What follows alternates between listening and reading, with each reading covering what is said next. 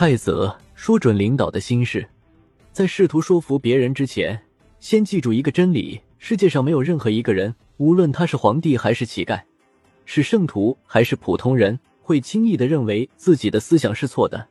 如果你不能理解这句话，你将说服不了任何人。蔡泽是战国时期燕国人，他和当时的很多知识分子一样，想找一个好的平台，施展自己的才华。他先是到了赵国，结果不受礼遇，之后又去了魏国，不过运气不好，遇到了劫匪。好在这些劫匪劫财不杀人，这才使他活了下来。在魏国运气不佳，在秦国必得重用，这算是一个没有道理的道理。商鞅、张仪、公孙衍、范雎都是在魏国混不下去，到了秦国就一步登天的人物，因此蔡泽来到了秦国。当时秦国的相邦是范雎，爵封应侯。秦昭襄王对他言听计从，可以说他跺跺脚，整个咸阳都会抖三抖。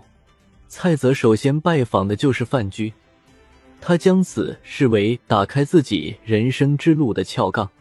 为了能够按照预定计划行事，蔡泽先开始造势，让人对外散布消息说，蔡泽是天下无双的辩士。到了秦国，必定会取代应侯。范雎听了这个消息，很不以为然，不过还是派人召见了蔡泽。蔡泽见到范雎，只是做了个揖，并未下拜，这让本就不痛快的范雎十分生气，斥责他说：“你扬言要取代我的位置，这是真的吗？”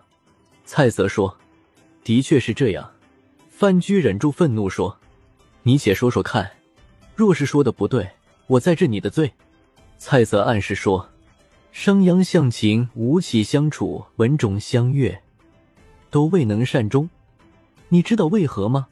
范雎闻言一顿，态度变得缓和很多，绕开蔡泽的提问，辩解道：“商鞅在秦国变法，使秦国成就霸业；吴起侍奉楚悼王，使私事不能损害国家；文种辅佐越王勾践，灭吴国，报了仇。”这三个人都是成就大业的榜样啊！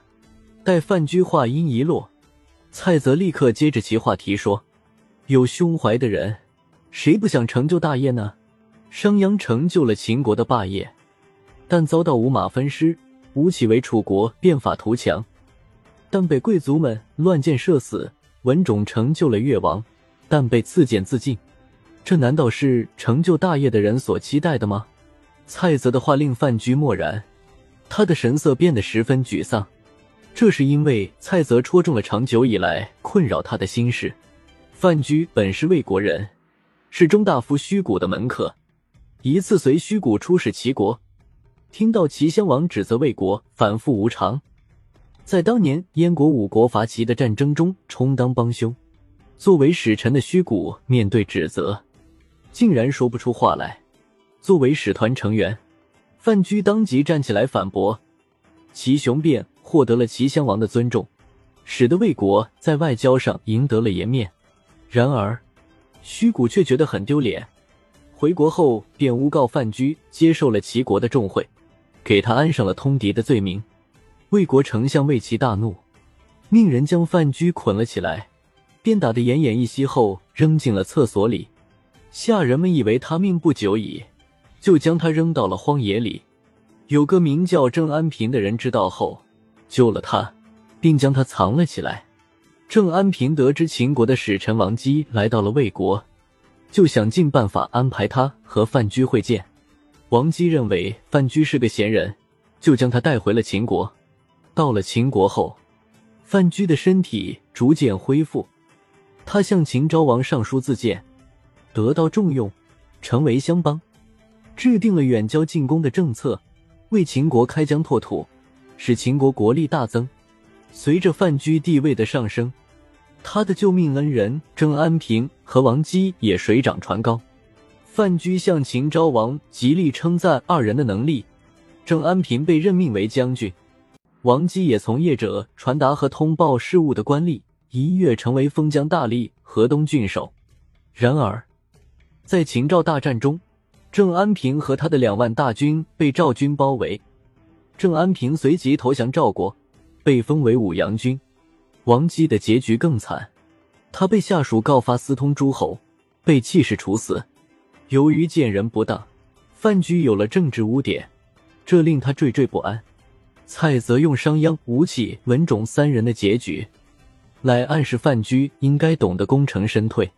范雎立刻改容，很恭敬的向蔡泽施礼说：“请先生教教我吧。”蔡泽说：“周易上说，亢龙有悔，君子应该懂得水满则溢、功成身退的道理。”范雎认为蔡泽说的对。几天后，他便辞去相位。并向秦昭王推荐了蔡泽。回到封地后，范雎不久就病逝了。蔡泽得到秦昭王的信任，被任命为新的乡邦，封为刚成君。蔡泽在秦国为官长达十余年，经历了昭襄王、孝文王、庄襄王三位君主。